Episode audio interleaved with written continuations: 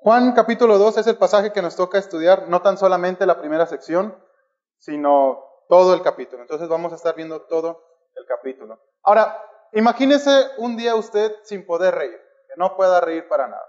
Sería un poco aburrido, ¿no cree? Imagínese ahora usted toda una semana sin poder usar su teléfono celular. No puede entrar a Facebook con su teléfono o computadora no puede ver los famosos memes. No podría reírse con los memes. O no podría ver YouTube para ver videos de risa eh, otras, otras cosas que hay en, YouTube. O quizá no podría entretenerse un rato para jugar uno que otro juego. Ah, y sería una semana muy aburrida, ¿sí? Diríamos que es una semana sin poco, poco aprovechamiento, es una semana muy seria, es una semana muy aburrida. ¿Por qué? Porque no tendríamos ese entretenimiento que tanto nos gusta, no tendríamos ese, esa diversión que tanto anhelamos. Ah, muchos de nosotros hemos llegado a pensar que quizá necesitamos un teléfono nuevo. ¿Cómo nos caería el nuevo iPhone XS Max? Una pantalla grande, una cámara muy bonita, no se traba, tiene un procesador muy, muy rápido. Todo por el precio de 35.500 pesos, ¿no? Y diríamos, creo que me vendría muy bien ese teléfono. ¿Será que realmente necesitamos un teléfono caro, un teléfono nuevo para poder tener gozo, para poder tener satisfacción, para poder ser felices. Ah, hace tiempo también que no realizo actividades que me gustan, como jugar voleibol o ir al, cine con, amigos a ver una película. ¿Será que también necesitamos actividades para mantenernos felices, para mantenernos gozosos? Eh, ¿Será también, hermanos, que necesitamos ese celular tan nuevo y tan moderno para poder tener diversión o entretenimiento? ¿Será que necesitamos ir cada semana al cine para poder estar felices y estar gozosos? Ah, para poder tener esa satisfacción. A veces nos proyectamos y veíamos hace semanas en, el segundo culto. ¿Cómo nos veríamos con ese camionetón tan grande, no? Nos sentiríamos realizados, ¿no? Nos sentiríamos gozosos. Y es que, hermanos, el ser humano, nosotros por naturaleza buscamos deleitarnos, buscamos satisfacernos en cosas que son cortas, que son efímeras. Buscamos, buscamos tener gozo en cosas que no satisfacen, que no llenan completamente. Y queremos un teléfono nuevo, pero el siguiente año va a salir un teléfono más nuevo, ya no nos sentimos tan felices y queremos el nuevo teléfono. Queremos comprar un carro, pues quizá no del año, pero un carro bonito, pero ya lo tenemos y el siguiente año sale otro carro más nuevo, el nuestro se devalúa, se hace más viejito y queremos otro carro. ¿Será realmente que necesitamos todas estas cosas para ser felices? ¿Será que necesitamos hacer actividad tras actividad o tener sesiones materiales para estar gozosos o realizados en nuestra vida? Hermanos, eh, entonces la sección que nos toca estudiar el día de hoy es algo extensa. Entonces tenemos tiempo porque no hay, segundo culto ahorita. Eh, pero queremos ver entonces cómo aplica este pasaje a nosotros. ¿Qué tiene Juan capítulo 2 para enseñarnos en esta hora? Vamos a orar y comenzamos directamente con el pasaje. Oremos. Padre, te damos muchas gracias por tu fidelidad y por tu bondad. Gracias, Padre, porque eres bueno y misericordioso con nosotros. Gracias porque nos permites venir un día más a tu casa a adorarte, Señor, pero también a aprender más de ti. Eh, Dios, hay tantas cosas en nuestra mente, tantas preocupaciones, tantos afanes. Queremos pedirte que nos ayudes a poder depositarlas en ti, poder descansar en ti y que tu Santo Espíritu sea el que hable en nuestras vidas. Señor, te necesitamos en este día, y no tan solamente hoy, sino en cada momento de nuestra vida, Padre. Ayúdanos a concentrarnos en tu palabra, ayúdanos a aprender un poco más de ti el día de hoy. Gracias por todo, oramos en Cristo. Amén. En Juan capítulo 2 llegamos a una historia en la que quizá toda mujer y todo hombre sueña tener, ¿no? Y es una, es una boda. Ah, no imaginamos un evento social tan alegre, tan bonito como el ver a dos personas casándose, unir sus vidas y mejor aún cuando sirven a Dios juntos, ¿no? Es el sueño que toda persona quisiera tener, una boda bonita, una boda alegre. Y llegamos a Juan capítulo 2 y encontramos que Jesús está en unas, en unas bodas. Jesús está eh, yendo a, a, una boda. Dice el versículo 1 de Juan capítulo 2 que al tercer día, es decir, después de los versículos 43 al 51, tres días después de que llama a Felipe y a Natanael, dice que se hicieron unas bodas otras traducciones más modernas no usan bodas en plural, sino dicen una boda en singular. Entonces, dice que Jesús va a una boda a Caná de Galilea y estaba ahí la madre de Jesús. Ah, muy probablemente eh, Jesús va a la boda porque o eran familiares o eran amigos muy, muy cercanos, ¿no? Y los discípulos, pues como ahora son discípulos, tienen que seguir al maestro a todos lados, van con Jesús a la boda. Y la boda en Palestina en el primer siglo era un evento muy, muy importante, era un evento en el cual se le daba su, lugar, se le daba su importancia de vida. Y eran bodas que duraban hasta una semana. Si usted piensa que su boda le salió cara por un día, imagínese pagar todo eso una semana, ¿no? Eh, sería un gasto muy, muy grande. Estaba leyendo un comentario que decía que, hoy en día se supone que la familia de la novia paga la boda, eh, y decía, ¿dónde hay de esas familias? No? Ah, pero en el primer siglo la costumbre era que el novio pagaba todo, absolutamente todo. Toda la semana, todo el banquete, toda la fiesta, toda la bebida corría a cargo del novio. Entonces tenía que, esforzarse. Y las bodas marcaban el final de un periodo que se llamaba el periodo de los esponsales. Este periodo duraba a veces meses, pero era un periodo en el cual no estaban casados todavía del todo, pero ya eran considerados pareja. Esta es la condición en la que José y María se encuentran en capítulo 1 del libro de Mateo. Y las llegadas las bodas es cuando se consume el matrimonio y normalmente eh, el novio va a la casa de la novia con sus amigos se reúnen todos en casa de la novia, de ahí se trasladan a la casa del novio y tiene lugar eh, la fiesta, tiene lugar el banquete. Y es en este momento cuando Jesús llega con sus discípulos. Ha estado unos días fuera, eh, cerca de Nazaret, y ahora llega a Caná de Galilea, más o menos unos 15 kilómetros eh, de distancia, ¿no? Y llega Jesús con sus discípulos y nos dice Juan que estaba ahí también la madre de Jesús, por lo mismo, porque o eran familiares directamente de Jesús o eran amigos muy, muy cercanos. Y, y dice versículo 2, versículo 3, perdón, que estando en la fiesta, y dice que se acerca la madre de Jesús y le dice, no tienen vino. Nosotros podemos decir, bueno, pues que vayan a 7-Eleven y compren más vino y se acaba el problema. Pero en ese momento no había 7-Eleven, no había Oxxo y era un problema muy, muy grande. Porque el vino era la bebida característica en el Medio Oriente. Era la Coca-Cola de hoy en día. No puede faltar la Coca-Cola en la boda, ¿no? Y era una crisis muy, muy grande si no había vino. Es más, la familia del novio podía ser demandada legalmente por la familia de la novia porque no hay vino. Eh, a, ese punto llega, llega el problema. Y es, un, es, algo muy, muy importante. Es un problema que se tiene que solucionar rápido, ¿no? Y la madre de Jesús, María, llega y le dice, bueno, Jesús, no tienen, no tienen vino. Muy probablemente, y esto es un poco debatido, no se sabe si María era la responsable de dirigir toda la boda, de checar que el banquete esté completo, de que los meseros estén trabajando, o simplemente porque quería que la boda saliera muy, muy bien y estaba ahí que haz esto, haz otro y falta esto.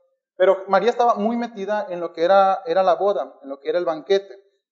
Y nos dice que no tienen vino y va con, inmediatamente va con Jesús. Ahora, es normal en, los, en, las familias judías que antes de ir con el hijo mayor vayan con el esposo a pedir ayuda. Eh, y como no se nos dice dónde está José, muy probablemente José ya está muerto, ya, ya, ya ha fallecido hasta en este punto de la historia. Y como ahora la viuda de María depende de su hijo mayor, va con Jesús. Va con Jesús para que le, solucione el problema. Ahora, no es claro, yo no creo que María haya ido con Jesús a pedirle un milagro. Porque han pasado 30 años de normal, de Jesús ha estado muy normal por 30 años y Jesús no ha hecho un milagro. O sea, hasta Juan capítulo 2 va a ser su primer milagro. Es decir, por 30 años Jesús ha sido un buen hijo, ha sido un buen trabajador porque era carpintero.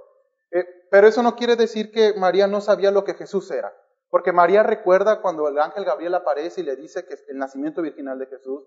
María recuerda cuando los pastores llegan a adorarle. María recuerda cuando los, los sabios del oriente le traen presentes. María recuerda cuando fue al templo a presentar a Jesús y cómo Ana y Simeón se regocijan, ¿no? Y María, María está consciente de todo eso. María ha visto cómo Jesús ha crecido en sabiduría, ha crecido en estatura, eh, con gracia para con Dios y para con los hombres. Eh, entonces, no creo que María le esté pidiendo un milagro, más bien espera que Jesús la ayude a, buscar una solución. María está esperando que Jesús quizá le pida a sus discípulos que vayan a otro pueblito con un conocido y traigan más vino. Eh, o puede haber muchas otras posibilidades, pero el punto es que María quiere que Jesús la ayude a solucionar el problema. Y llegamos a versículo 4 y es un poco difícil la respuesta que Jesús da, porque dice versículo 4 que Jesús le dice a María, ¿qué tienes conmigo, mujer? Aún no ha venido mi hora. Y lo leemos y nos parece un poco chocante, ¿no? Hasta parece, parece que es un poco grosero Jesús con su madre, ¿no? Pero no es así. ¿Por qué? Porque más o menos si lo pasamos al español, le está diciendo de una manera tierna, le está diciendo señora. No le está diciendo ya madre, le, dice señora. Eh, y entonces es una frase completamente respetuosa, Jesús. Deberíamos de leerla más como, ¿qué tienes conmigo, mujer? No tanto de la manera brusca en que lo leí al principio. Y luego llega la pregunta, ¿qué tienes conmigo, mujer? Y esto es un poco difícil. Estaba buscando otras traducciones y la Biblia, la Biblia de las Américas dice, mujer, ¿qué nos, ¿qué nos va a ti y a mí en esto? La nueva, Biblia, la nueva Biblia latinoamericana dice, mujer, ¿qué nos interesa esto a ti y a mí? La nueva versión internacional lo pone como mujer. ¿Eso qué tiene que ver conmigo? Y la Biblia de Dios habla hoy pone mujer, ¿por qué me dices esto? Y de cualquier modo suena como que medio, medio grosero, ¿no? Y escuchamos la pregunta y pensamos que la respuesta es, pues nada, ¿no? Imagínate a Jesús sentado eh, disfrutando la boda y llega María a pedirle esto y nos parece un poco grosero. Y podemos interpretarlo de dos maneras. Número uno, podemos pensar que Jesús está diciendo, bueno, ¿qué he hecho yo para, para merecer esto? O pudiéramos también interpretarlo como Jesús está preguntando, bueno, ¿cuál es mi papel en esto? ¿Qué estás esperando que yo haga? Y la primera es un poco, no es un poco grosera, es muy grosera. Entonces, la segunda opción parece más correcta. Por eso, en versículo 5 dice que su madre dice a los que servían, haced todo lo que os dijere. ¿Por qué? Porque María entendió la respuesta blanda de Jesús. María entendió el punto. No es que Jesús se fuera a sordear y no fuera a hacer nada. Es que María entendió que Jesús iba a hacer algo. No sabía qué, pero sabe que Jesús va a resolver el problema. Jesús sabe que tiene que hacer algo. Ahora, esa es la primera parte. Después viene la frase de, aún no ha venido mi hora. Y nos quedamos pensando, bueno, ¿qué hora? ¿A qué se está refiriendo Jesús con su hora? Es la primera vez en el libro de Juan que vamos a encontrar esta, eh, eh, palabra, hora. Y no va a ser la primera vez. Cuando lleguemos a capítulo 4, cuando lleguemos a capítulo 5, capítulo 6, hasta capítulo 12, vamos a encontrar muchas veces hora, hora, hora, que aún no llega mi hora, aún no llega mi hora. Los judíos buscan matar a Jesús, pero aún no llega su hora. Los, los, los fariseos, los principales, buscan aprenderlo para matarlo, pero aún no llega la hora de Jesús. Entonces, ¿a qué se está refiriendo con su hora? ¿Sabe? Cuando Jesús se refiere a su hora, está hablando de lo que Jesús va a hacer en la cruz. Jesús está apuntando desde el principio de su ministerio la obra que él iba a realizar en esa cruz. Es decir, Jesús ya sabía a lo que había venido a este mundo. Jesús ya tenía consciente cuál era el propósito a lo cual él estaba aquí. Se refiere a la glorificación de Jesús. ¿Y cómo se, cómo es cómo se llega a la glorificación? Por medio de la cruz. Para que Cristo pueda ser glorificado, tiene que pasar por la cruz. Es necesario que Jesús pase por la cruz. Eh, aún así, Jesús dejó muy en claro a María que él obraba de acuerdo a los tiempos de Dios, porque podemos también llegar a pensar que María lo estaba apurando. Y de hecho los católicos usan este pasaje para argumentar que, mira, María va con Jesús e intercede por los novios para que haya vino, y lo usan como argumento para decir, mira, María intercedió por Jesús, también ahorita intercede por nosotros, cuando no es así. ¿sí? Lo que Jesús está diciendo es que María no intercede por, los novios ante Jesús, sino que Jesús voluntariamente lo hace. Ahora, no lo hace al momento que María lo pide, sino va a tardar todavía un momento más. Jesús no obra de acuerdo a lo que nosotros queremos. Jesús obra de acuerdo a los tiempos perfectos que, que Dios ya tiene desde la antigüedad, desde tiempos pasados. Eh, ahora, simple, eh, este milagro eh, va a ser algo grande. Y nosotros podemos pensar, bueno, pues convertir el agua en vino, pues no es tan interesante. Y queremos notar eso. ¿Por qué Juan elige este como el, el primer milagro? Ahora vamos a versículo 6 de capítulo 2. Versículo 6. Porque encontramos entonces la provisión de Dios. Nos dice que estaban ahí seis tinajas de piedra para agua conforme al rito de la purificación de los judíos en cada una de las cuales cabían dos o tres cántaros. Estas seis tinajas eran grandes, eran tinajas muy, muy grandes, Eh, y el rito de la purificación es que estaba escrito en la ley de los, de los fariseos que antes de comer tienes que lavar los cubiertos, tienes que lavar los platos para purificarlos. Después tienes tú que lavarte las manos, tienes que lavarte tú también para purificarte y así comer los alimentos. De hecho, en el Evangelio de Marcos capítulo 7, versículos 3 y 4 dice lo siguiente. Dice que los fariseos y todos los judíos, aferrándose a la tradición de los ancianos, si muchas veces no se lavan las manos, no comen. Y volviendo de la plaza, si no se lavan, no comen. Y otras muchas cosas hay que, eh, hay que tomaron para guardar, como los lavamientos de los vasos de beber y de los jarros y de los utensilios de metal y de los lechos. El rito de la purificación es, tienes que purificar todo, lavar todo antes de tú comer los alimentos. Y era una tradición que ellos tenían. Entonces, esas tinajas que ellos tienen ahí es para eso. Ahora, ahorita más adelante vamos a ver, pero es que esas tinajas estaban ahí para suplir la necesidad que ellos tenían de hacer eso. Imagínense cuántas personas fueron invitadas a la boda. Si fue una boda pequeña, ya se colaron 12 discípulos, ¿no? que no estaban invitados. Eh, ¿Cuántas otras personas eh, cree usted que se colaron? Entonces necesitaban agua para, para que alcanzara para todos, para que alcanzara para todos los platos, para todos los trastes y también para clavar a todas las personas que fueron. Pero dice que en las tinajas cabían dos o tres cántaros. Un cántaro de aquel día contenía más o menos de 35 a 45 litros. Y dice que en cada tinaja bueno, en cada tinaja caben entre 80 y 120 litros. Y hay seis. Estamos hablando de que lo mínimo de litros que había de agua en esas tinajas eran 480 litros más o menos. Si nos vamos a lo máximo son casi 700 litros de agua. 700 litros de agua que después se van a convertir en vino. Ahora, dice que, versículo 7, que Jesús les dice, llenad estas tinajas de agua y las llenaron hasta arriba. Imagínense a los meseros pensando, oye, ¿Qué está haciendo esta, esta persona? No necesitamos agua, necesitamos vino. O sea, el problema no es que haya agua, agua ya hay suficiente. Y van a llenar las tinajas y van a reunir casi 700 litros de agua. El problema no es que no haya agua, el problema es no hay vino. Y después dice versículo 8 que Jesús les dijo, bueno, ya las llenaron, sácalas ahora y lleva, llévalo al maestresala. Y se lo llevaron.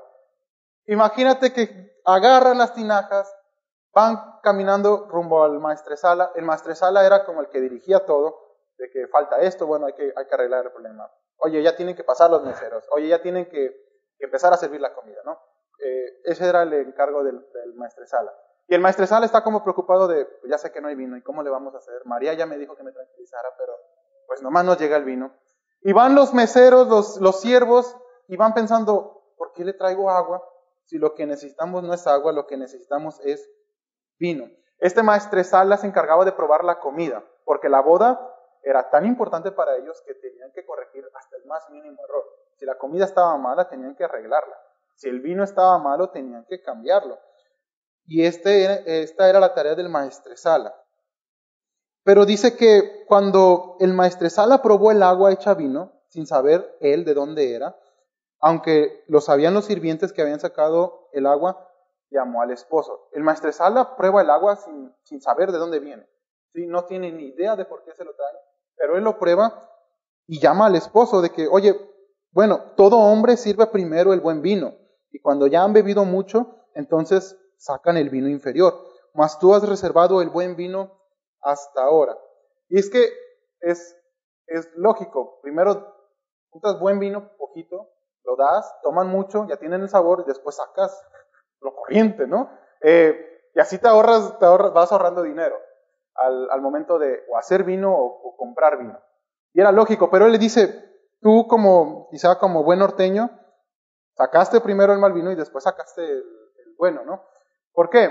Porque parece que el, el maestresala no tiene ni idea de dónde está saliendo este vino y el maestresala ha probado el mejor vino de toda su vida pero no tienen ni idea de dónde viene, porque el novio reservó el buen vino hasta el final. Ahora, este vino no proveía de un proceso normal, este vino provenía directamente de, del Señor Jesús. Es decir, este vino no provenía de un proceso de fermentación, de uvas, de viñas, de sol, de un proceso de cuidado. ¿Sabe? El Señor Jesús lo creó de la nada y era una, verdad, una verdadera evidencia que Él era el creador. Y versículo 11 nos dice que este milagro, este principio de señales hizo Jesús en Caná de Galilea. Es el primer milagro que Jesús hace. Y en, en el Evangelio de Juan vamos a encontrar siete milagros específicos eh, para el argumento que Juan quiere dar en su Evangelio. Y este es el primero de ellos. Este es el primer, el primer milagro que Jesús realiza en su ministerio y nos dice que manifestó su gloria y sus discípulos creyeron en él. Este milagro fue con dos propósitos. Número uno, mostrar su gloria y número dos, hacer que los discípulos creyeran. Las señales de Jesús en el libro de, en el libro de Juan no eran solamente eh, milagros para solucionar problemas, eran señales que apuntaban a algo mucho más grande. Estaban diseñadas para revelar quién era Jesús, quién es Cristo, a quién están siguiendo los discípulos y a quién estamos siguiendo nosotros. Y ese era el propósito de la primera señal y después en capítulo 4 vamos a ver la, la, segunda señal y así sucesivamente. Pero nos quieren revelar un, un pedazo del carácter de Cristo. Nos quieren señalar quién es, quién es Él. Nos quieren enseñar que Jesús, que Dios ya está obrando en la tierra. No ha dejado de obrar porque ha habido 400 años de silencio desde que Malaquías escribe la última palabra de su, de su libro. 400 años después llega Cristo haciendo una señal un milagro que no se ve desde los tiempos de Elías. Desde, eh, ¿Recuerdan el milagro de Elías, Eliseo? Elías. Cuando el aceite no escasea, eh, la harina no se acaba.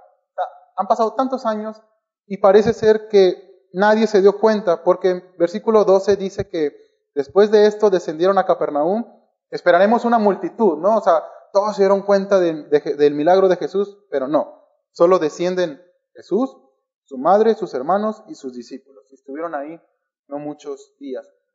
Quizá pensamos que si pudiéramos hacer milagros, la gente llenaría las iglesias. Si pudiéramos demostrar que realmente eh, tenemos ese poder como lo tenía Jesús y los discípulos, diríamos, bueno, toda Santa Mónica querería así. Pero saben, no es así. Estas personas en la boda vieron la primera señal, dice que Jesús con esto manifiesta su gloria. Pero ¿qué pasa? no creen. No quieren creer. ¿Sabe? Acabada la boda, la fiesta, se van a, Capernaum, más o menos a unos 50 kilómetros al norte, y están ahí no muchos días. Después llegamos al versículo 13, y es que ya han pasado varios días de este milagro y los discípulos están quizá pensando todavía en lo que acaban de ver. Jesús transforma el agua en vino y, y muestra su gloria. Y dice versículo 13, que estaba cerca la Pascua de los judíos y subió Jesús a Jerusalén. Esta es la primera Pascua de las tres que menciona el libro de Juan. El libro de Juan. Y de hecho, si no fuera por el Evangelio de Juan, no sabríamos con exactitud eh, el tiempo que duró el ministerio de Jesús. Los Evangelios sinópticos solamente mencionan una Pascua, que es cuando Cristo, cuando Cristo muere. Pero el Evangelio de Juan nos va a dar tres Pascuas. Cada Pascua es un año. La Pascua era la celebración judía para recordar la liberación de, los israelitas de Egipto. Y cada año tenían que ir a, Israel, subir a Jerusalén, perdón, y celebrar la fiesta, celebrar la fiesta ahí. Y Jesús en obediencia a lo que marca la ley, sube a Jerusalén eh, con, sus discípulos. Eh, y este es, es no, no, es solamente que ciertas personas van a, Jerusalén al templo, son miles y miles de judíos de todo el imperio romano yendo a Jerusalén a adorar en el templo. Es no lo quiero comparar así, pero es como el mundial. de todas las nacionalidades llegan a donde va a ser el mundial y se abarrota. Y, usted vio el mundial, hermano. usted vio las imágenes de toda la gente que llenaba los estadios, toda la gente que llegaba a los aeropuertos, y así era la fiesta de, la Pascua en, Jerusalén. Mucha, mucha, pero mucha gente. Y Jesús dice que sube al, va al templo primeramente a celebrar la fiesta y dice que haya en el templo a los que vendían bueyes, ovejas y palomas y a los cambistas ahí sentados. Ahora, nosotros podemos pensar, bueno, no están haciendo nada malo, están, están trabajando, están pues buscando un sostén.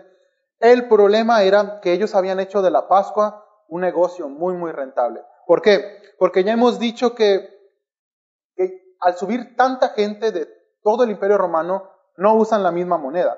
Eh, por ejemplo, Quizá en Rusia aceptaron dólares, pero normalmente no se usan los dólares o los pesos americanos o el peso argentino o el peso peruano en Rusia. Tienes que cambiarlos. Entonces, tú querías comprar, tú venías de Roma, vivías en Roma como judío, vas hasta Jerusalén, no te conviene llevar tu buey o tu cordero, es mejor comprarlo allá y ahí ofrecerlo, es más cómodo en el viaje. Entonces tú llegas al templo y están los, los que cambian el dinero. Tú das tu, tu, tu dracma de oro, pero las tasas de interés son muy altas. ¿Por qué? Porque eres extranjero y pues tienes que, tienes que pagar los intereses, ¿no? Eh, entonces ya tienes tus monedas, ya cambiaste las monedas, entonces tienes que comprar ahora el animal para el sacrificio. Y tú como buen judío quieres cumplir la ley, pero los precios están hasta arriba. Algo así como el precio de la gasolina. Eh, muy, muy cara, muy, muy cara. Y, lo, lo, pagabas porque querías cumplirlo. Pero, ¿sabe? Los mercaderes estaban haciendo del templo un negocio. ¿Cómo podemos estafar más a la gente? Porque solo se pueden usar monedas judías. ¿Quieres comprar una oveja? Págame el triple por ella. ¿Quieres comprar una paloma? Cámbiame el triple por ella. ¿Quieres cambiar tus monedas? Bueno, te las cambio, pero tienes que darme un porcentaje extra. Es más, hasta por estar en Jerusalén tienes que pagar un impuesto todavía. Entonces, no estaban en el templo vendiendo o buscando vender sus animales para que la gente ofrezca los sacrificios. Están en el templo porque es un negocio muy, muy grande, un negocio corrupto, un negocio en el cual tú sacas mucho, mucho dinero. Pero lo que se supone que servía el templo para adoración a Dios, los sacrificios, se ha convertido en un negocio sucio. Y dice que que es versículo 15, que Jesús, en, bueno, en lo que Jesús está viendo todo, imagínate la escena, Jesús entra al patio y ve cómo la gente codicia el dinero y está haciendo trampas, está cambiando mal el dinero y está vendiendo animales que no sirven para los sacrificios. Pero ¿qué importa el sacrificio? Lo importante es a mí me paguen. Y Jesús, mientras ve todo esto, se, se horroriza y se enoja. ¿Por qué? Versículo 15. Dice que haciendo un azote de cuerdas, un látigo probablemente con el que amarraban los animales, dice que echó fuera del templo a todos, las ovejas y los bueyes, y esparció las monedas de los cambistas y volcó las mesas. Y dijo a los que venían palomas, quitad de aquí esto y no hagáis de la casa de mi padre casa de mercado. Imagínense todo el alboroto que se arma en el templo. Ya no solamente se escuchan el murmullo, los gritos de personas, de todas las personas que están ahí para hacer los tratos para comprar animales o cambiar las monedas, sino que escuchas los bueyes corriendo, están las palomas volando, los corderos van corriendo, la gente está tirada en el piso intentando recoger su dinero y está un completo alboroto. Dice que Jesús dice, no hagáis de la casa de mi padre, no hagáis de la casa de mi padre un mercado. la gente está atónita, está viendo lo que Jesús está creando, está viendo lo que Jesús está haciendo. Versículo 17 es como un paréntesis, porque dice que se acordaron sus discípulos que está escrito el celo de tu casa me consume. Y eso cuenta como aplicación para más rato. Entonces ahí guardamos ese, ese versículo. Pero Jesús tiene temor y tiene un celo santo por las cosas que están pasando en la casa, en la casa de Dios. ¿Por qué? Porque lo que se supone que era un servicio de adoración, un servicio de consagración, se ha vuelto solamente un mero negocio. Se ha vuelto solamente un, negocio muy, muy rentable. Pero versículo 18 dice que los judíos respondieron y le dicen a Jesús, ¿qué señal nos muestras ya que haces esto? Cuando, hay que recordar esto, y lo mencionaban los predicadores las, semanas pasadas, cuando dicen judíos se refieren a autoridades, ya sea los fariseos, la guardia del templo, los, los saduceos, pero son, son, son autoridades importantes. Y dice que las autoridades al ver esto van a investigar lo que está pasando en el templo. Y se acercan a Jesús y le dicen, bueno, a ver, a ver, ¿qué señal nos das para que tú hagas esto? O sea, ¿quién te estás creyendo para venir y hacer esto? Y no es, no es una solicitud de información, es una, es, es un, están retando la autoridad misma de Jesús. ¿Por qué Jesús hace esto? Porque Jesús entra al templo y asume toda la responsabilidad al hacer estos actos. Y nosotros diríamos que, bueno, son actos de, de vandalismo. La gente quizá también está pensando eso. Pero Aun cuando la gente pensaba que Jesús estaba mal, aun cuando la gente pensó que lo que estaba haciendo era muy, muy radical, las autoridades no lo arrestan. ¿Por qué? Porque saben que lo que están haciendo no está del todo bien. Porque saben que la casa de Dios, porque saben que la adoración no es solamente un negocio. Y Jesús les dice, bueno, ¿quiere enseñar? Señal. Bueno, versículo 19. Responde Jesús y les dice, destruid este templo y en tres días lo levantaré. Ahora, la respuesta de Jesús es muy, muy chocante para ellos, porque ellos dicen, espérate, espérate. En 46 años fue edificado este templo y, tú en tres días lo reedificarás. Ahora, este no es el templo de Salomón. El templo de Salomón fue destruido por los babilonios. Lo estudiamos cuando estudiamos el libro de Daniel. Este es el templo que reconstruye Zorobabel y lo vimos en el libro de Ageo y Zacarías. Eh, este templo tarda mucho en construirse porque, si recordarán los profetas menores, eh, poco a poco se fueron olvidando de la obra y tarda mucho en, ser terminado. Y los discípulos y las autoridades, perdón, dicen, tardó 46 años en terminarse y tú en tres días lo vas a levantar. Unos cuantos años antes, más o menos eh, en el año 20 antes de Cristo, Herodes el Grande empieza una obra de ampliación del templo. Los patios los hace más grandes eh, para que entre más gente. Y dicen los judíos, ¿cómo en tres días tú vas a levantar este templo? ¿Cómo en tres días vas a hacer, vas a hacer esto? Y mencionábamos hace rato que cuando Jesús habla de su hora, estaba hablando de lo que Jesús iba a hacer en la cruz, de la obra redentora, de cómo Jesús iba a ser glorificado en la obra redentora en la cruz. Y aquí Jesús habla ahora no tan solamente de su muerte, sino también va, a hablar de su resurrección. ¿Por qué? Porque dice que, versículo 21, Él hablaba del templo de su cuerpo. Versículo 22, por tanto, cuando resucitó de entre los muertos, sus discípulos se acordaron que había dicho esto y creyeron la escritura y la palabra que Jesús había dicho. Jesús estaba apuntando no tan solamente a hacer una limpieza en el templo y molestar a los cambistas, Jesús estaba apuntando ya directamente a, a su obra completa. Su muerte, su glorificación, su glorificación, perdón, su muerte, pero también su resurrección. Y ni las autoridades judías y ni sus mismos discípulos lo entendían. ¿Por qué? Porque Jesús tuvo que morir, Jesús resucitó y hasta en ese momento los discípulos entendieron lo que Jesús había dicho. Jesús estaba refiriendo a la obra de su cuerpo. Dice que los, los discípulos creen la escritura y la palabra que Jesús había dicho. Pero tuvo que pasar tres años hasta que los discípulos lo entendieran. Y a pesar de que los, los fariseos y las autoridades eh, religiosas se enojaron, en ningún momento lo arrestan. ¿Por qué? Porque la autoridad de Jesús fue tan imponente que saben que lo están haciendo mal, que están haciendo las cosas mal. Y llegamos a los últimos tres versículos. Los últimos tres versículos. Dice que estando en Jerusalén en la fiesta de la Pascua, muchos creyeron en su nombre, viendo las señales que Jesús hacía. Pero Jesús mismo no se fiaba de ellos porque conocía a todos y no tenía necesidad de que ninguno le diese testimonio del hombre, pues él sabía lo que había en el corazón. Ahora, esto sirve como un puente entre lo sucedido en el templo lo que vamos a estudiar eh, después con Nicodemo en capítulo 3. ¿Por qué? Porque dice que estando en Jerusalén, en la fiesta de la Pascua, muchos creen en su nombre, eh, porque Jesús sigue haciendo señales. Ahora, ¿qué señales? No sabemos. Si recordamos el final del libro de Juan, dice que Jesús hizo muchos otros milagros que no están escritos eh, y, y que no se escribieron después. Y esos milagros, esas señales, están dentro de, este versículo. Y dice que muchos creen en su nombre. Muchos al ver lo que Jesús está haciendo, dicen, bueno, pues, pues parece un profeta. Otros están diciendo, pues, ¿será que es la, reencarnación de Juan el Bautista o es Juan el Bautista? Porque para este punto Juan ya está muerto. Eh, ¿Será que quizá es, es Elías o Moisés?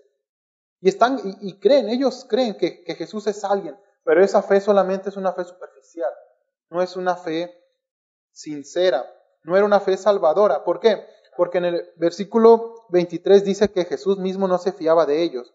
Es decir, ellos creen en Jesús, pero Jesús no cree en ellos. Ellos tienen fe en Jesús, pero Jesús no tiene fe en lo que ellos están profesando creer. Es una fe vaga. ¿Por qué? Porque Jesús eh, considera esta fe como superficial, porque no hay un compromiso. Ellos creían de una manera intelectual acerca de Cristo, pero eso no eh, ellos no, creían en, la necesidad de perdón de pecados, no creían en la necesidad de arrepentimiento, y lo vemos explícitamente a todo el libro de Juan. Ellos ven señal tras señal, milagro tras milagro, pero ¿cuál es su reacción? Muy pocos siguen a Jesús, muy pocos quieren realmente tener fe en Jesús. ¿Sabe? Esa fe era como la semilla que cae en terrenos rocosos, y quizás sí, crece un poco, pero viene un poco de aflicción, ¿qué pasa? Se marchita, se va. No es una fe que da raíz, no es una fe que siembra. ¿Sabe? Porque aún los demonios creen en Jesús. No quiere decir que los demonios vayan a ser salvos. ¿Sabe? Esa fe, entre una fe falsa y una fe salvadora, esa pequeña diferencia es muy crucial, porque eso es la diferencia entre una fe viva y una fe muerta. Es la diferencia entre decir, bien hecho, eh, eh, fiel, entra en el gozo de tu Señor, o escuchar las palabras apartados de mí, hacedores de maldad. ¿Sabe? Es la diferencia entre los que van al castigo eterno y los que van al cielo. Y es una línea muy delgada entre decir, sí, sí creo en Jesús, sí creo en Jesús, pero no tener un compromiso real con Él. No tener realmente esa fe que nos salva, no tener esa fe que nos acerca a Él. ¿Por qué? Porque Jesús sabe lo que hay en nuestro corazón. Sin necesidad de nosotros decírselo a alguien más, inclusive sin necesidad de orar y decirle a Jesús lo que tenemos dentro de nosotros, Jesús ya lo sabe.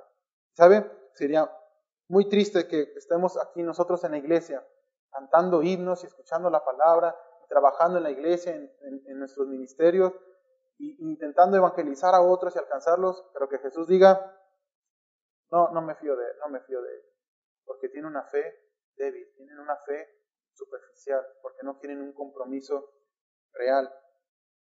¿Sabe? Esa fe demanda un compromiso de todo nuestro corazón a Jesús. ¿Por qué? Porque Jesús ya sabe lo que hay dentro de nosotros. Y a veces nos creemos muy listos queriendo engañar a Jesús y podemos traer un saco, podemos cortarnos el pelo y perdernos bien, podemos bolear los zapatos, podemos trabajar en el ministerio, pero Jesús no se lo cree, porque Jesús ya sabe lo que hay dentro de nosotros. ¿Sabes? Las tres eh, viñetas de este pasaje señalan tres cosas, eh, de acuerdo, y van relacionadas con la deidad de Cristo. Número uno, la limpieza en el templo muestra el odio que Dios tiene hacia el pecado. Dios aborrece el pecado y se enoja y hace lo que hace en los versículos 15 y 16.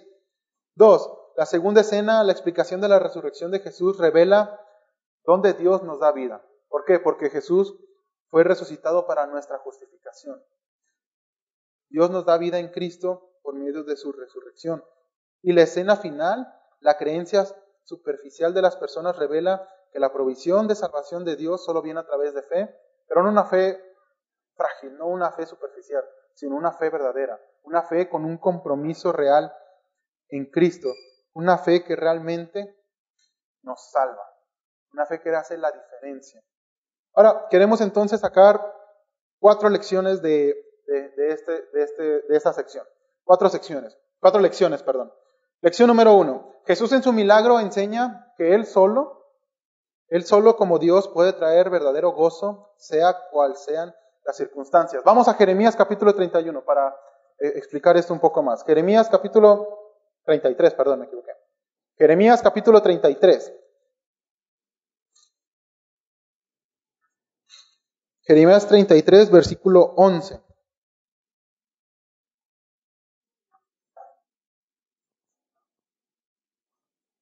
Dice, dice versículo 11, ha de oírse aún voz de gozo y de alegría, voz de desposado y voz de desposada, voz de los que digan, alabad a Jehová de los ejércitos, porque Jehová es bueno, porque para siempre es su misericordia. Voz de los que traigan ofrendas de acción de gracias a la casa de Jehová, porque volveré a traer a los cautivos de la tierra como al principio, ha dicho Jehová. La nueva versión internacional dice, risas y voces de alegría se oirán otra vez de los novios y de las novias junto con las canciones alegres de las personas que traen ofrenda de gratitud al Señor. Cantarán, denle gracias al Señor de los ejércitos, porque el Señor es bueno. Ahora, si seguimos leyendo, nos, bueno, nos preguntamos, ¿cómo vendrán estas voces de alegría? ¿Cómo vendrán esas voces de regocijo? ¿Cómo van a estar cantando novios alegremente cánticos a Dios? Porque en el contexto en que se da Jeremías del 30, del 30 al 33, parece eh, de, tristeza, porque el contexto es que los judíos ya no están en la tierra. Los judíos ya no están en Israel para celebrar las fiestas, sino ahora están en el exilio, están en Babilonia. Y no tienen mucha esperanza de regresar. Y Dios dice, no, yo voy a traerles otra vez ese gozo de estar en comunión conmigo. Si leemos más adelante en versículo 14 del capítulo 33, dice lo siguiente. He aquí vienen días, dice Jehová, en que yo confirmaré la buena palabra que he hablado a la casa de Israel y a la casa de Judá en aquellos días y en aquel tiempo haré brotar a David un renuevo de justicia, y hará juicio y justicia en la tierra. En aquellos días Judá será salvo y Jerusalén habitará segura, y se llamará Jehová nuestra justicia. Porque así ha dicho Jehová, no faltará a David varón que se siente sobre el trono de la casa de Israel. Y entonces, los judíos se preguntan, ¿cómo viene ese gozo? ¿Cómo viene entonces esa alegría? ¿Cómo podemos tener satisfacción? Y sabes, Dios mismo da la respuesta. ¿Cómo? En aquellos días, en aquel tiempo yo haré brotar a David un renuevo de justicia. Es decir, va a venir un hijo de David, va a venir ese Mesías prometido y va a traerles gozo. En las bodas eh, los judíos expresan, expresan esto mismo, expresan su anhelo y deseo ferviente de que venga el Mesías y les dé ese gozo verdadero. ¿Por qué? Porque los judíos entienden que una boda no te da el gozo, no te da satisfacción. Sí, es bonito en el momento y los novios lo disfrutan eh, y los invitados pues, también con la comida, ¿no? Y por el momento que, que están viviendo ellos. Pero eso es, acaba en un momento. ¿Sabe? Es con el Mesías que hay verdadero gozo y satisfacción. ¿Sabe? Dios mismo, Jehová, encarnado en la persona de Jesús, crea el vino. El vino con los judíos era una señal de, alegría, de gozo. Jesús crea el vino y lleva así la felicidad a esa celebración.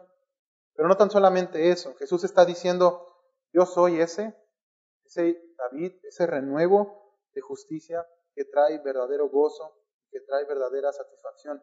Jesús está diciendo, yo soy el maestro, yo soy el rey de Israel, yo soy el hijo de Dios, yo soy el hijo de David, yo soy ese Mesías que tanto han estado esperando que traen gozo. Y por eso los discípulos dicen, por eso el versículo dice que los discípulos creen.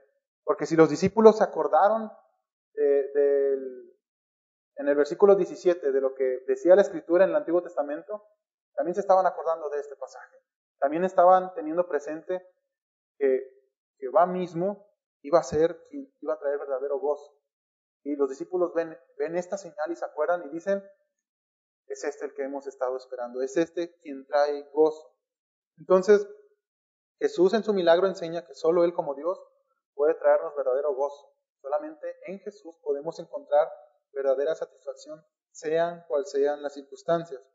Número dos, nos han vendido la idea de un Jesús muy amoroso, un osito cariñosito. Eh, Jesús es amor, sí, Jesús es amor, y lo encontramos en los evangelios, en el evangelio de Juan, mostrando amor y bondad hacia las multitudes.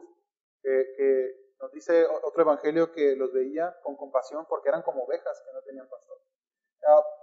sí, mostraba amor, pero también vemos su lado rudo. ¿Sabe por qué? Porque Jesús tiene celos de la adoración a Jehová. Jesús tiene celos, se molesta cuando no se están haciendo las cosas bien respecto a lo que su nombre merece. ¿Por qué?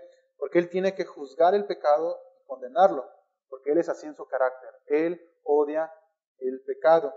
Jesús sabía que lo que estaban haciendo en ese templo no era buscar adorar a Dios, era hacer pecado, era solamente estar haciendo fraude. Número 3. Los discípulos recordaron en el versículo 17 y en el versículo 22 las escrituras. En el versículo 17, versículo 17 dice que se acuerdan de, de una frase que viene en el Salmo 69.9. Y en el versículo 22 después recuerdan lo que Jesús había dicho eh, o entienden lo que Jesús había dicho tres años antes de su muerte. ¿Por qué? Porque leían las escrituras y porque pasaban tiempo con Jesús. Porque ellos sabían que leer las escrituras era algo importante, era algo primordial. Y sabe, ellos vieron los resultados conforme avanzaba el ministerio de Jesús, porque ellos iban relacionando las profecías del Antiguo Testamento con lo, con lo que Jesús estaba haciendo. ¿Cómo sabemos eso? Porque ellos acordaron de la profecía de Jeremías 33 y creyeron en Cristo. Vieron la gloria de Cristo como Jehová dando verdadero gozo y satisfacción. Entonces ellos leían porque sabían que tenían que hacerlo, porque era importante. Y número cuatro, Jesús nos conoce, hermanos. Jesús sabe perfectamente qué hay dentro de nosotros, sabe nuestros pensamientos, sabe nuestras intenciones, mucho antes de nosotros hacerla. Sabe por qué estamos aquí, sabe por qué venimos, sabe qué estamos pensando y por qué lo estamos pensando. ¿Sabe? Si estás creyendo, Jesús sabe si estás creyendo de manera genuina o si solamente tienes, una fe superficial. ¿Por qué? Y sería ¿Por qué? Porque Jesús lo sabe todo. Y sería muy triste que Jesús, si sabemos que Jesús lo sabe todo, sigamos engañándonos a nosotros mismos creyendo que tenemos una fe verdadera cuando es una fe que con cualquier prueba, cualquier dificultad, nos alejamos así de Cristo. Entonces, esas son las lecciones. Entonces, ¿Cómo aplica esto a nuestra vida el día de hoy, hermanos? Bueno, número uno, ¿estamos deleitándonos solamente en Jesús? ¿Puede usted pensar en actividades que realiza o puede pensar en cosas materiales que usted anhela, con las que usted piensa que puede tener gozo y satisfacción? Eh, esta semana mi iPhone se dañó y, estaba en este punto. Yo decía, necesito el iPhone. ¿Cómo me pueden contactar? ¿Cómo puedo jugar? ¿Cómo puedo ver videos? Eh, y, me pregunto, después de estudiar este pasaje, llegué a la conclusión, ¿realmente ocupo el teléfono? ¿realmente ocupo un teléfono, un smartphone de gama alta? La respuesta es no. Porque mi verdadera satisfacción no estaba siendo en Cristo, estaba siendo en un teléfono. ¿Sabe qué tal usted? ¿Qué es lo que usted tiene o qué es lo que usted anhela que cree que le puede dar gozo? ¿Por qué? Porque si estamos buscando deleitarnos en eso, ni siquiera estamos pensando en Cristo. Eh, no debiéramos deleitarnos en cosas materiales ni en cosas efímeras. ¿Por qué? Porque son vanidad, porque tarde que temprano se acaba. Y podemos comprarnos ese teléfono de 35 mil pesos. Y si usted tiene el dinero puede comprarlo, pero ¿sabe? Tarde que temprano se acaba. ¿Por qué? Porque no es eterno. Deberíamos de estar invirtiendo en las cosas que son eternas. ¿Cómo? En con Cristo. Porque nunca vamos a terminar de conocerlo. Una manera sencilla de saber si algo o alguien es nuestra fuente de gozo es comparándolo con el tiempo que pasamos con eso o con esa persona. Es decir, si paso mucho tiempo en el teléfono, eh, hasta podemos deslizar Facebook tres horas así y se nos va el tiempo de volar. Pero si nos cuesta sentarnos cinco minutos para leer la Biblia y leemos nomás el primer versículo, eso no es deleitarnos en, en Jesús, no es deleitarnos en Cristo. ¿Sabe? ¿Cuánto tiempo le estamos dedicando a otras cosas y cuánto tiempo le estamos dedicando a Cristo? ¿Qué es lo realmente importante en nuestra vida como cristianos? ¿Las cosas de la tierra verdaderamente las cosas eternas? Número dos, hoy en día está el pensamiento de tolera a todos, sé tolerante con todo el mundo. Eh, y esto se ve mucho en las redes sociales. Eh, ten libertad de expresión, pero tú tienes que ser eh, diplomático, por así decirlo, con, esas personas. No importa si ofenden tu, tu, pensamiento religioso, tienes que respetarlos. Si ellos están haciendo burla de ti, tú tienes que respetarlos. Y nos han vendido esta idea que tenemos que ser así también en la iglesia. Pero ¿qué harías tú si ves que en tu trabajo o en tu escuela, en, tus grupos de WhatsApp, te mandan un meme y están blasfemando el nombre de Dios. ¿Cómo actuamos? siendo sinceros, muchas veces hasta nos reímos. Decimos ja, ja, ja, hasta lo reenviamos. ¿Por qué? Porque no estamos teniendo celos las cosas de Dios. ¿Por qué? Porque sin darnos cuenta blasfemamos su nombre en vez de defenderlo. Jesús tenía celo por las cosas de su Padre y nosotros hasta reenviamos las cosas que están mal. ¿Nos atreveríamos realmente a defender a Dios, el nombre de Dios, tal cual Jesús lo hizo en el templo? Porque lo que Jesús, lo que Jesús hizo fue algo radical. Y no, no fue solo una vez, eh, porque tres años más tarde nos dicen los evangelios sinópticos que lo va a volver a hacer. Va a volver a entrar al templo y va a volver a hacer lo mismo. ¿Por qué? Porque Jesús tiene celos por las cosas de Dios. ¿Qué tal nosotros, hermanos? ¿Qué tanto estamos celando el nombre de nuestro Dios? Tres, ¿estamos escudriñando las escrituras como deberíamos? A los, los discípulos estaban recordando escritura tras escritura, profecía tras profecía, conforme avanzaba el ministerio. Pero ¿qué tal nosotros? Hoy en día es difícil sentarnos y leer la Biblia como debiéramos. ¿Por qué? Porque con el trabajo, porque con los hijos, porque pues necesito ver mi serie de Netflix, porque necesito también ir al cine a ver las nuevas películas que van a salir. Se nos da el tiempo. Ah, pero, ¿qué tanto nos estamos preocupando por leer la Biblia? ¿Estamos dándole a las escrituras la importancia que tienen?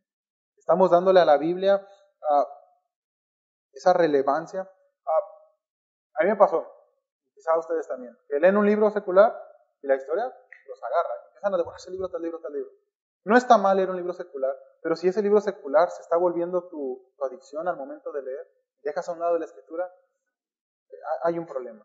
No está mal quizá ver una serie de Netflix con tu familia, ¿no? una película sana. Pero si solamente estamos para Netflix, Netflix, Netflix, dejamos a un lado la escritura, aquí le estamos dando verdaderamente la importancia. Porque tarde que temprano nos vamos a empezar a creer lo que estamos escuchando, lo que estamos viendo y lo que estamos oyendo. Si solamente pasamos tiempo leyendo eh, cualquier libro y no leemos la Biblia, nos vamos a llenar de ese libro antes que las escrituras. Y solamente estamos viendo películas, ¿no? Nos vamos a llenar de películas, pero no de las escrituras. ¿Qué tanto estamos pasando tiempo en las escrituras, hermanos? Leyendo la Biblia. Número cuatro, ¿cómo estamos creyendo en Cristo? Al momento de venir una prueba, una dificultad, ¿estamos realmente arraigados a la vida verdadera? ¿Estamos realmente teniendo ese compromiso con Dios? ¿O solamente tenemos información en la cabeza? Venimos domingo tras domingo y nos dan información tras información, pero no produce nada en nosotros. Debemos recordar que Jesús nos conoce y sabe todo lo que hay en nosotros. Entonces, ¿cómo está nuestra fe? ¿Cómo está realmente nuestra relación con Dios? Si es que tenemos una relación con Dios. Porque si nuestra fe es frágil y es efímera, muy probablemente ni seamos salvos. Porque se demuestra en cuánto tiempo pasas con Jesús. Entonces, hermano, Jesús es ese Mesías que da el verdadero gozo. Por lo tanto, debemos de deleitarnos solamente en Él, creyendo y poniendo nuestra fe solo en Él. Jesús es ese Mesías prometido desde la antigüedad. Viene en cumplimiento y es ese Mesías que nos da el verdadero gozo. Por lo tanto, deleitémonos solamente en Él, creyendo y poniendo nuestra fe únicamente y exclusiva en Él. Vamos a orar para terminar la Oremos. Padre, te muchas gracias por lo bueno que eres con nosotros. Gracias, Padre, por la obra que estás haciendo en nuestras vidas y gracias por tu palabra que podemos escucharla libremente y podemos también leerla, Señor. En esta hora, Padre, venimos ante ti pidiéndote perdón, Padre. Hay tantas cosas que debemos de cambiar, tantas cosas, Señor, que le damos más importancia antes que, a ti. Eh, tú hiciste esa obra en la cruz, esa obra de glorificación, de muerte, pero también de resurrección, para darnos justificación, Padre. Y queremos pedirte en esta hora que nos ayude, Señor, a pensar en qué nos estamos gozando y deleitando. Señor, que podamos encontrar nuestro deleite en ti, podamos encontrar nuestro gozo en ti, únicamente en ti.